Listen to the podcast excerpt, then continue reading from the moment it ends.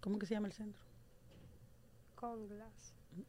Hola, hola, hola. Bienvenidos a este episodio más de el, su podcast sobre la noticia. Me acompañan eh, Siledis Aquino, Petra Minaya y una servidora Margaret Ramírez en víspera del Día de las De Madres. las madres, de las mamacitas. Felicidades todo. a todas empezando, ¿verdad? Yo- ¿te toca las felicitaciones? Y a mí Claro. también, yo tengo sobrino.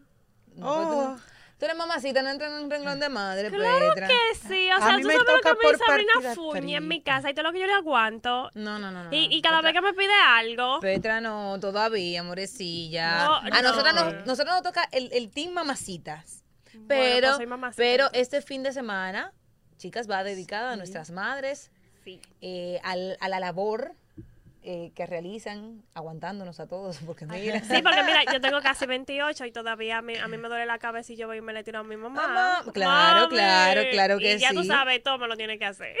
Eh, entonces, este fin de semana dedicado a darle amor, cariño, más. O sea, porque no debe ser solamente Un día al año. un fin de semana al año, sino todo el año. Ciertamente, ¿verdad? Claro, y, Claro y- y sí. la- dicen que las manos de las madres sanan. Ay, ay, en Margaret ya a mí me regalaron mi flor. Ah, pues te comenzó, Eh, sí, te comenzó bonito. Fue, eso fue en la actividad escolar de mis tres hijas, Tres. hijos, Ah, de porque en plural, tres eh, hijos. de uno, seis y once. Ay, Ay, por eh. una- Que ¿te justo- enterecita, Sí, Siledilla? bueno, bien conservada y bien cuidada con la mano de un hombre bueno. Ay, ay, ay, ay, ay, ay, ay, que no se quede, ¿verdad? Eso. Chicas, pero antes de seguir conversando sobre las madres, los profesores se tiraron a la calle. Sí. Ya lo sabes, se tiraron a la, a la calle, paralizaron docencia en el país y según el MINER, esos paros le ha costado 1.500 millones de, de pesos. Que podrían arreglarse 700 centros, dice el co- con, esta o con estas este paralizaciones. dinero. Pero tú sabes una cosa, que para mí eh, es más preocupante el tema de eh, el tema de que dos días sin clase, los niños en las casas, eh, ya al cierre del año escolar, como hablábamos eh, en estos días, con una situación educativa deficiente y decadente que nos quemamos todos los años en, en, La en prueba las evaluaciones internacionales que hacen sobre la calidad de la educación dominicana. Yo creo que ya es tiempo de que otros métodos de lucha comiencen a implementarse. Eh, no, no se le quita ningún tipo de valor al, al reclamo que a hacen los profesores, los profesores que piden mejores un, un aumento para los pensionados y jubilados. Eh, Que es entendible Que precisamente el ellos se reunieron ayer y el MINER le hizo una propuesta a ellos de un aumento salarial y ellos la rechazaron diciendo que habían alrededor de 13 mil jubilados que no estaban dentro de, de la propuesta del MINER. Y eh, rechazaron la propuesta y Pero- dijeron que el paro iba Pero y también, se- pero los profesores también deben valorar la apertura que ha tenido entonces en ese sentido el ministerio. Exacto, Y al final, con la paralización de la docencia, más que al Ministerio de Educación, lo que más afectan son los niños que se quedan en casa. Claro, por y que pierden, pierden por eh, el, ejemplo, el- el derecho al aprendizaje, que es un derecho de la propuesta que hizo eh, que de la propuesta que le hicieron a la ADP dice el MINER que le propuso valga la redundancia un aumento de salario de 20 a 25 mil a los que ganan menos de esa cantidad 30 mil a los que reciben sobre los 25 mil y, me- y, y menos de 30 mil y a 35 mil los que están entre los 30 mil y menos de 35 mil pesos pero ellos rechazaron esa oferta Sí, Ellos están pidiendo de que, que sean incrementados a 50 mil pesos el, el salario. Pero que deben haber otros métodos de lucha. No puede ser que todo el tiempo sea la paralización de la docencia.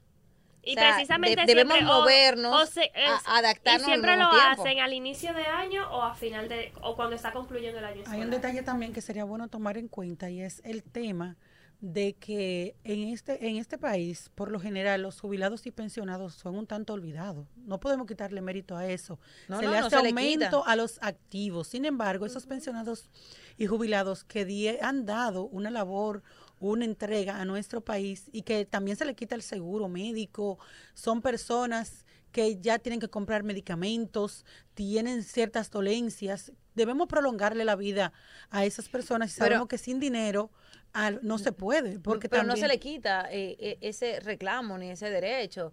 Es el, es el Es hecho de simplemente buscar alternativas en la que se pueda hacer llamar la atención pero sin estar en detrimento. Ah, bueno, vamos, vamos, vamos a hacerlo por parte, pero tú sabes lo que es suspenderle la docencia a todos los niños de las escuelas públicas y lo que eso implica también para una cantidad de padres que también tienen que seguir su, su rutina diaria entonces tienen que buscar dónde dejar a los niños, pero también el hecho de, de qué vamos a poner a hacer esos niños mientras están fuera de la escuela, que se le paraliza el proceso de aprendizaje en medio de, un cierre ya de, año escolar. O sea, es una y situación la propia, bien complicada. Margaret, y la propia alimentación, porque también sabemos que a través del programa que tienen las tandas extendidas, ahí es que se alimentan muchos niños, muchos niños pobres apenas alcanzan a este desayuno, a esta comida. De hecho, se han hecho reportajes que dicen esas propias personas, esos propios niños y sus padres, que a veces tienen los niños que acostarse solo con ese desayuno y la comida que ingieren en las escuelas. Pero ya tú te puedes imaginar entonces cómo la situación se, se pone todavía un poco más complicada, un poco más difícil para, para, esas, para esas familias que buscan, eh, eh, eh, que buscan que sus niños tengan acceso a una educación, pero sobre todo los profesores a veces siento que exigen mucho, exigen mucho, pero también tenemos que ver qué nos están dando. La educación sigue siendo deficiente. Y eso es un tema que, que debe ser tocado, que debe ser eh, analizado, que debe ser visto, porque no podemos seguir pasando con malas notas y llegando con malas notas ante los organismos internacionales, en, en las pruebas internacionales, valga la redundancia, de, de la calidad de la educación. Definitivamente. Entonces, formamos niños deficientes que van a las universidades deficientes, entonces, al final, ¿cuál es el resultado? Tomando en cuenta que esa generación que va subiendo y que se va educando van a ser los futuros profesionales. ¿Qué estamos creando en eso? Lo que vamos a esperar que ante la relevancia de ese tema, que es muy, muy importante y todos conocemos de los choques, los conflictos que se han originado no solo en esta gestión, sino en las diferentes gestiones, tanto en el, con el Ministerio de Educación como con la ADP, y estos conflictos se han prolongado por mucho tiempo en otras ocasiones. Esperamos que esta vez no sea así, que se lleguen a acuerdos, que se lleguen a una solución definitiva, que sea salomónica, que tanto beneficie a los profesores como a los propios estudiantes. Y que eso vaya también en beneficio de la educación en nuestro país, de que nuestros niños, nuestras niñas y nosotros mismos, que también de una forma u otra, aunque no sea la educación básica, tenemos que continuar desarrollándonos, estudiando, y nuestros jóvenes, que cada día hablamos de los nini, y que nuestro país salga adelante y que sea de los primeros, así como estamos de primero con las reinas del Caribe, como el deporte, con el turismo, con el turismo. exactamente, podamos estar también en que somos gente educada. Y que y que eso implica eh, eso implica también cómo nos ven, cómo nos ven de manera internacional, que la gente va a decir cómo cómo qué qué qué, qué pueden pensar acerca de nosotros también un punto de la educación, así, porque sin, educación, ¿cómo vamos a recibir a la gente siendo educada, tú sabes, dándole lo que, lo que requieren, lo que necesitan? Es un tema importantísimo que tanto el Ministerio de Educación, la Asociación Dominicana de Profesores y las asociaciones de padres deben tomarlo de manera seria y buscarle una, una solución. Porque, repito, no le quitamos mérito a esos profesores que lo dieron todo en años pasados y que se entregaron al sistema educativo con mucho más deficiencia que la que tenían que la que tienen ahora. Y los que se están entregando porque no es fácil, señores, cualquiera quiere tirar la toalla. Ahora que estamos cerca del Día de las Madres, las madres quisieran tirar la toalla con los niños y tienen un respiro en las escuelas porque también están los profesores desesperados. eso me acuerda, eso me acuerda, eso me acuerda al tiempo cuando cuando pandemia, el tiempo de pandemia, que las madres estaban desesperadas por mandar a los muchachitos para la escuela. Esas clases virtuales, eso no fue fácil. es un tema. Sí, le di, ¿verdad? No comentabas eh, fuera del aire de, de, unas madres que te estaban llamando con el tema del, del centro de CONGLAD. Centro de Terapia Neurocognitiva y Psicopedagógica, COGLAM. Ese centro, sí, Marca, efectivamente, como tú hablas, me llamó una madre desesperada, me dijo, llorando literalmente. Y me escribió primero mm, varias, varios mensajes y luego yo la llamé al ver todos esos mensajes que ella me estaba enviando y me dice que no pudo ir a trabajar hoy porque su niño que estaba en ese centro es el centro, recordarle a las personas que cerraron de la doctora, la neurocientífica Elizabeth Silverio. Silverio. Ella le cerraron el centro, como supimos, las autoridades de salud, de hecho se ha hablado hasta de sometimiento para ella. Ya se depositó, según veo aquí. Ya se exacto. Entonces, sin embargo, esos niños han quedado en el aire. Estamos hablando de unos 80 niños que estudiaban, que se preparaban, que estaban en ese centro, niños especiales, muchos de ellos tienen autismo, entre otras condiciones, que y prácticamente imposibilitaban su aprendizaje. Esas madres narran que muchos de esos niños, una incluso que envió un video, ella dice, mi hijo no podía ni siquiera hablar, ya mi hijo habla. los que pudieron ver el noticiario pudieron observar que ahí presentamos una historia con los niños, el desarrollo que ellos iban teniendo. Solo un niño identificar su nombre, identificar la oreja, como él mismo decía, eso es un trabajo de mucho tiempo, de mucha entrega, para que ese niño pueda pronunciar tan solo esa palabra, pero que eso llena a un padre. Ella, eh, una de las la madres me decía por teléfono, mira, yo, ese niño, lo tenía controlado. Los niños están entrando en crisis porque le han cerrado el único lugar que teníamos que nos daba precio hace, más o menos para la condición. Entonces, eh, el niño estaba acostumbrado a ese lugar, estaba dando respuesta al lugar, independientemente de, la de lo que ocurriera, de la legalidad o no, de la operación del centro. Nosotros no cuestionamos que se haya cerrado, que haya la acción que se puedan tomar con Silverio. Sin embargo, necesitamos una respuesta del Estado, del gobierno, porque no teníamos dónde llevar a nuestros niños y al menos ese espacio nos daba una garantía, nos daba un rejuego por el que ahora nosotros estamos pidiendo la intervención, incluso del propio presidente Luis Abinader. Ellos dicen que están dispuestos a que en conjunto buscar una solución. Una situación difícil, me imagino, la que viven esos padres, porque tener ese centro, me imagino que era lo que... Esos niños requieren de rutinas incluso. Exacto. Esos niños requieren de rutina y, sacarlo de manera eh, abrupta. abrupta, vamos a decir, de esa rutina ha de ser una situación eh, caótica y difícil para eso, esos niños. Eso lo comentábamos en días pasados, que son niños especiales y estaban acostumbrados a una rutina, estaban acostumbrados a unos maestros y estaban acostumbrados a un espacio. Y tú eh, sacarlos de sus rutinas y de una forma tan inesperada, oye, como dice Sidelis, que ya están, están, teniendo, están teniendo crisis, es algo entendible, son personas que que, que, estaban acostumbradas ya a llevar un estilo de vida. Yo creo que el, que el CAID en, ese, en, este, en este aspecto debe tomar eh, atención y debe asumir a esos niños dentro de la posibilidad en lo que se resuelve la situación. Claro. Eh, alguien tiene que asumirlo. Entonces, yo, este, estos centros, los CAED, eh, que trabajan también con esos niños, quizá no van a conocer de primera mano cuál es la situación y quizás no pero creo que puede ayudar a esos padres a manejar la situación por la que están atravesando porque creo que con, el pasar de los días y hasta que se defina la situación de, de, ese centro de terapia neurocognitiva y psicopedagógica CONGA eh, ellos requieren de algún tipo de atención. Pero además recuerda que los CAI tienen una alta población, hay mucha gente en lista de espera para entrar, para ingresar a un niño ahí. Eso es lo que pasa, que, es que en el país hay pocos centros, sobre todo para tratar el autismo. pues ahí se complica todavía más la cosa. Pero también hay que tomar en cuenta un detalle. Las autoridades cerraron el centro de manera rápida, vamos a decir así, tras eh, los detalles que se dieron con, al, al respecto. Entonces, ¿qué pasa?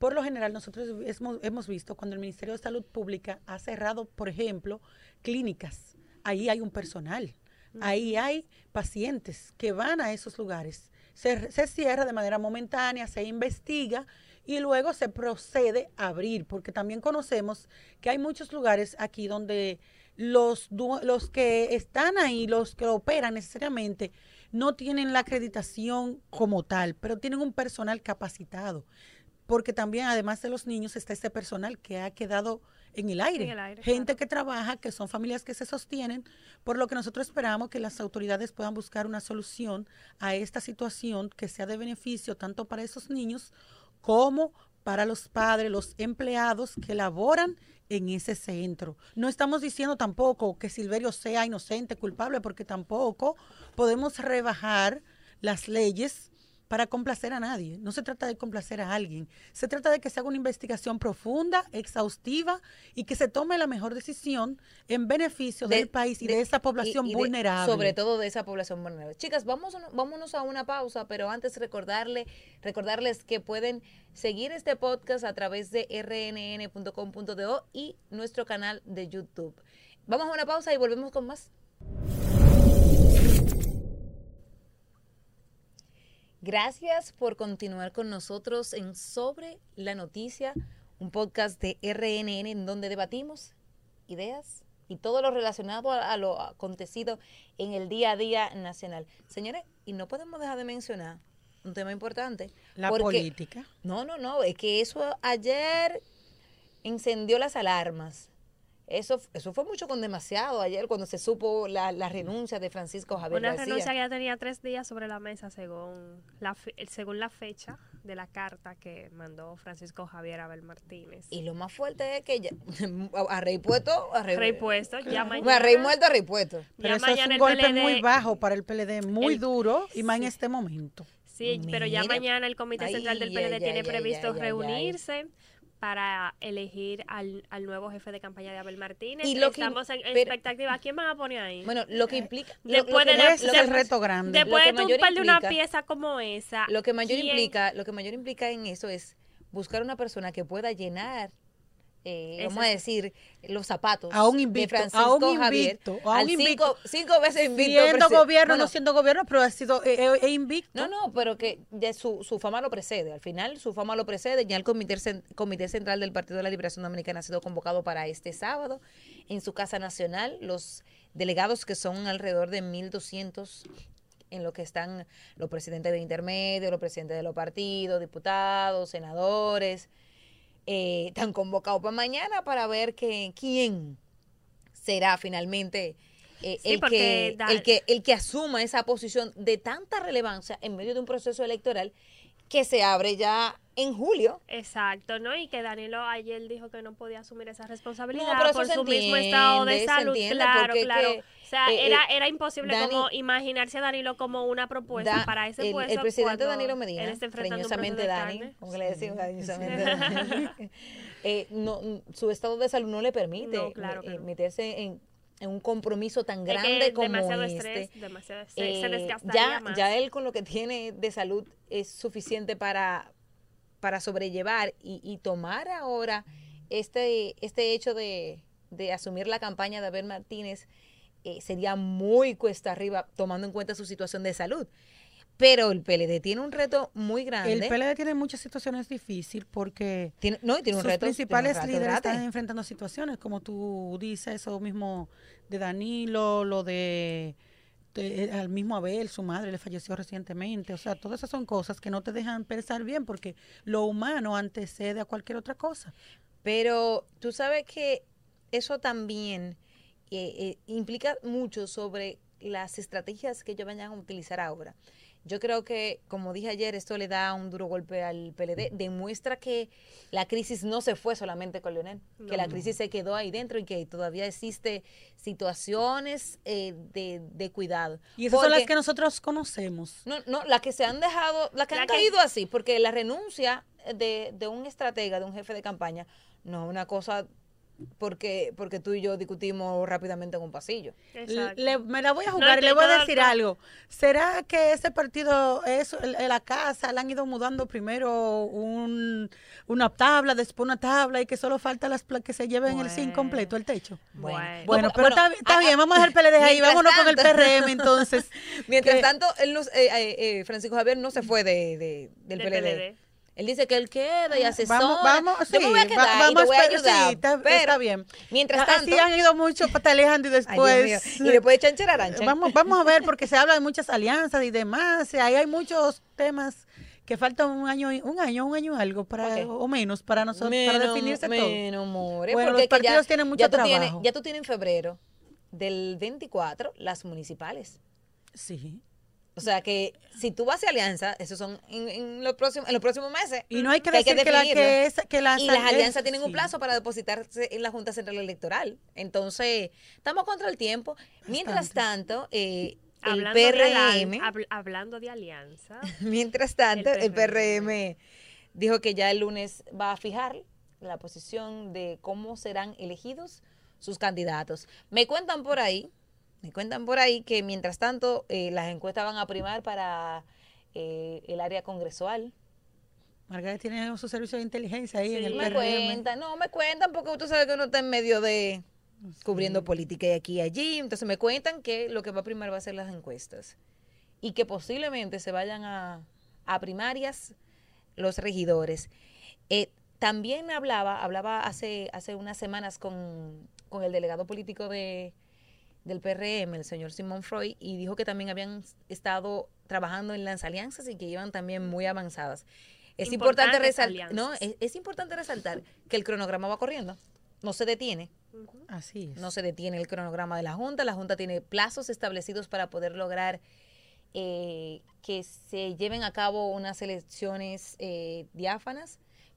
Reitero con el reto, reitero con el reto de que no pase lo ocurrido en, en las elecciones del, Del 2020. O sea, Sí.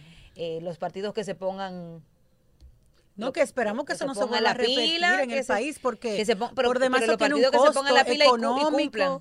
Tiene un costo económico, político y Social. moral, so- exactamente. Los y partidos lo que ponen tienen es ponerse la pila y cumplir con, con su cronograma. Ya sobrepasamos lo de las reservas del 20%, pues entonces a ponerse la pila y todo el mundo a trabajar para que podamos tener unas elecciones a tiempo. Y la fuerza del pueblo, porque hemos hablado y tiene Mira, todo, no, todo no- en no he escuchado, no he escuchado lo de la Fuerza del Pueblo, pero ellos dicen que van trabajando bien. Vamos a esperar que Bueno, parece que tiene el- la fuerza del pueblo tiene todo en orden. todo agarradito. Hasta ahora estuvieron, co- eh, estuvieron hasta cierto modo complacidos con la decisión de la Junta en cuanto al 20%, así que No, todos los partidos se estuvieron de acuerdo. sí, Todos los partidos emitieron su comunicado aplaudiendo la, la decisión de la Junta Central de acoger sus eh, sus, re- sus reconsideraciones y le dieron el espaldarazo eh, en esta ocasión a- al órgano electoral. Mira, tú, vi- tú viste, no sé si ustedes vieron que en la frontera la policía haitiana arrestó a dos eh, pandilleros que cuando intentaban cruzar a la 400 Baguazo. ya tú sabes que intentaban cruzar Ya para para territorio dominicano. Eh, es importante ahí que, que las autoridades continúen trabajando y reforzando, reforzando la frontera para Margaret, que perdona esos... que te interrumpa, tengo aquí en el teléfono a Niurka Tejeda. Ah, importante. Niurka es una de las madres de esos niños que están ahí en ese centro que fue cerrado, el centro de terapia neurocognitiva y psicopedagógica Conglat. Así que queremos escuchar, Niurka, te vimos en un video, eh, lo presentamos aquí en RNN, pero queremos que nuestros televidentes aquí de este podcast sobre la noticia Conozcan de, primera mano tu realidad. Sí, así que queremos que tú nos cuente porque se ha hablado mucho del centro, pero ustedes como padre, ¿cuál ha sido su experiencia? Y su ¿Qué tienen situación. ustedes que exponer aquí? Bueno, mira, ha sido muy difícil todo porque eh, la prensa solamente se enfocó en Elizabeth, todavía al día de hoy solamente siguen diciendo quién es Elizabeth, pero nadie sabe quiénes somos nosotros, o sea, quién, quiénes son los niños, qué pasa si los niños rompen su rutina. Eh, o sea, para nosotros fue un desequilibrio total en la vida, enterarnos que el domingo cierran el centro y el lunes qué hacemos con los niños entendíamos todos que después de lo que vimos el sábado, habría un proceso de evaluación por parte del Estado al centro, porque que la persona que estaba ahí haya fallado en algo, no quiere decir que el centro completo había fallado, porque yo no vi en ningún momento que el reportaje de Nuria eh, evidenciara esas cosas. Entonces, ¿dónde se evidenció? ¿Quién hizo el levantamiento? ¿Quién habló con los papás? ¿Quién nos pidió a nuestra opinión? O nosotros no, no valemos porque somos los afectados en esta ecuación. Entonces, de verdad que estamos muy indignados con el Estado. Y yo sé que ahora mismo hay muchísima gente atacándonos a nosotros como si somos irresponsables. Una Pero el que pregunta. no lo ha vivido no, no sabe lo que es. Una pregunta, señora. Eh, ustedes como, como padres de, de niños que tienen condiciones especiales, en ese centro, eh, ¿cómo ustedes pueden describir, cómo ustedes pueden plantear el cambio de esos niños después que entraron al centro eh, con su condición? sí ha habido evolución, sí, Ah, sí vieron ¿Ustedes evolución. vieron evol- evolución en los niños? Co- ¿Cómo ellos, cuáles cambios ellos, ellos presentan? Porque como dice el reportaje, que esa persona no es quien dice ser a nivel profesional, pero entendemos que los profesores que los asistían quizás sí tenían un- la, capaci- la, capacitación adecuada para atender a esos niños con esa condición. Así es, mira, para mí me resulta muy difícil pensar que, que las demás tera- terapeutas no, no sean profesionales. Yo le, le felicité los títulos a Elizabeth una vez vi el reportaje porque necesitaba tener la certeza de que estuvimos siempre en manos de personas cualificadas.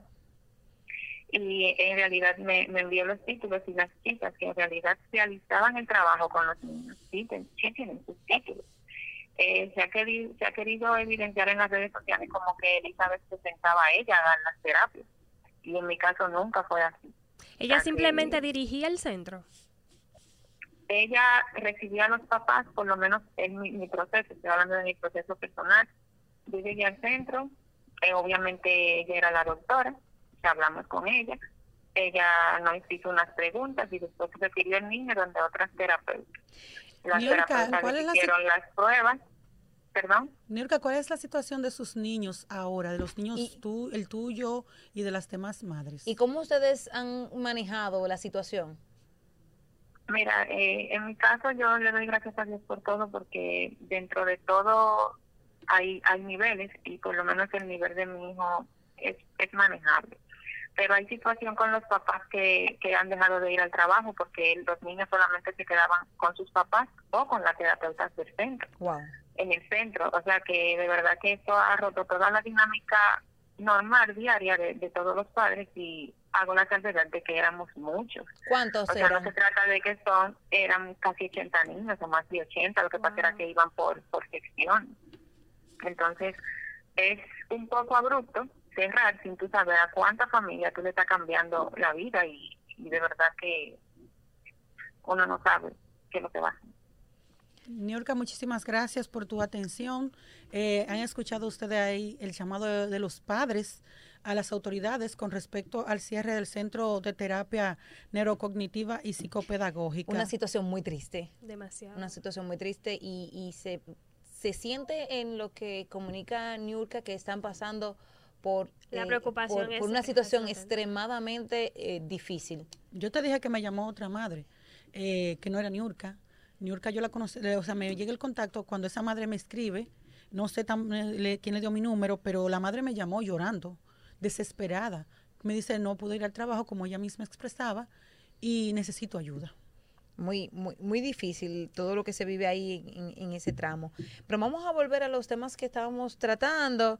Eh, eh, las No. lluvias vienen con enfermedades, señores. Sí, sí, mira. Hay que y, cuidarse Y ahora. mira que yo eh, antes de ayer, con- antes de ayer y ayer me mojé a- algo mínimo y ya hoy yo amanecí con gripe, ya tú sabes, yo tuve que beber medicamento cuando llegué aquí porque, o sea, ese cambio de temperatura, esa, esa, esa lluvia y que ahora, cua- que ahora llueve, que ahorita sale el sol, oye, eso es fatal. Bueno, Por lo menos gracias para a mí. Dios, bueno, por- bueno, gracias a Dios, porque hay que darle gracias a Dios por todo, ¿verdad? Y estamos Eh, esperando la lluvia. Sí. Eh, las lluvias han comenzado a ceder, eh, nos dejaron Una gran bendición. gran bendición porque las presas eh, tomaron agua y están en unos niveles aceptables, pero ya han comenzado a ceder, ya la, a- el COE bajó el nivel de alerta a Creo que ahora es 18 a 18, sí. y queda Montecristi en alerta roja.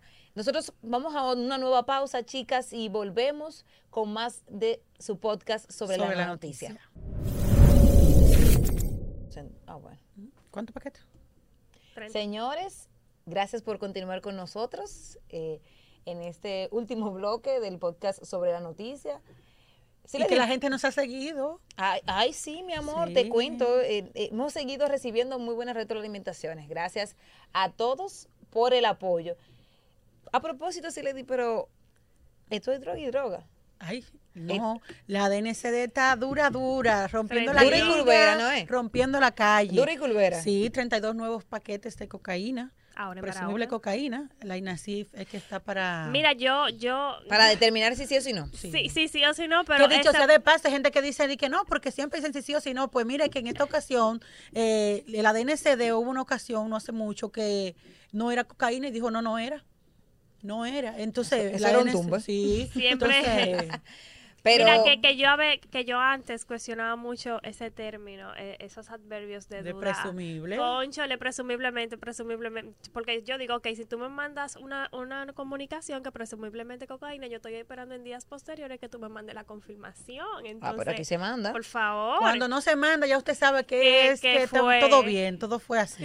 Ahora Mira, ya- en esta semana, 70 728 en Caucedo, 531 paquetes en San Pedro de Macorís Y hoy 32 y paquetes en 32 Barahona. paquetes hoy en Margaret, la próxima semana, porque ya cierra la semana hoy, Sí. vamos a llamar al vocero para que nos explique cuántas toneladas han sido la próxima semana, María. Oye, María, Entonces- pusiste nerviosa María, muchacha. Sí, la próxima semana, María. Mira, no podemos despedirnos sin antes eh, felicitar Sí. a Felipe de la Rosa, reportero gráfico de este equipo de Red Nacional de Noticias. noticia. Cariñosamente. Felipito. ¡Feliz cumpleaños, more! También, sí, le di, porque yo no voy a permitir que cerremos aquí sin felicitar a tu pequeña eh, Noelani Encarnación, que cumplió sus 11 añitos. La Sileni se ve jovencita, pero ya tienes un muchacho. Comenzó temprano, fue, ¿no? Bien, Sí. conser- no, bien conservada, bien conservada, de medio uso y en buenas condiciones. Ay, Y, una felicitación especial para todas las madres, en especial las de la Red Nacional de Noticias, a todas las que trabajan aquí, que nos apoyan de una forma u otra y que nos brindan su cariño también de madre aquí. Porque yo tengo que decir que que doña aquí, Margarita no se puede quedar. ah, la mamita tampoco Ah. se puede quedar. No puedo dejar de Sí, felicitar a la mamita para que la mamita... es mi madre. Así que ustedes también tienen para sus madres deseo personalizado. Bye. Un abrazo Hasta el lunes. Hasta el lunes.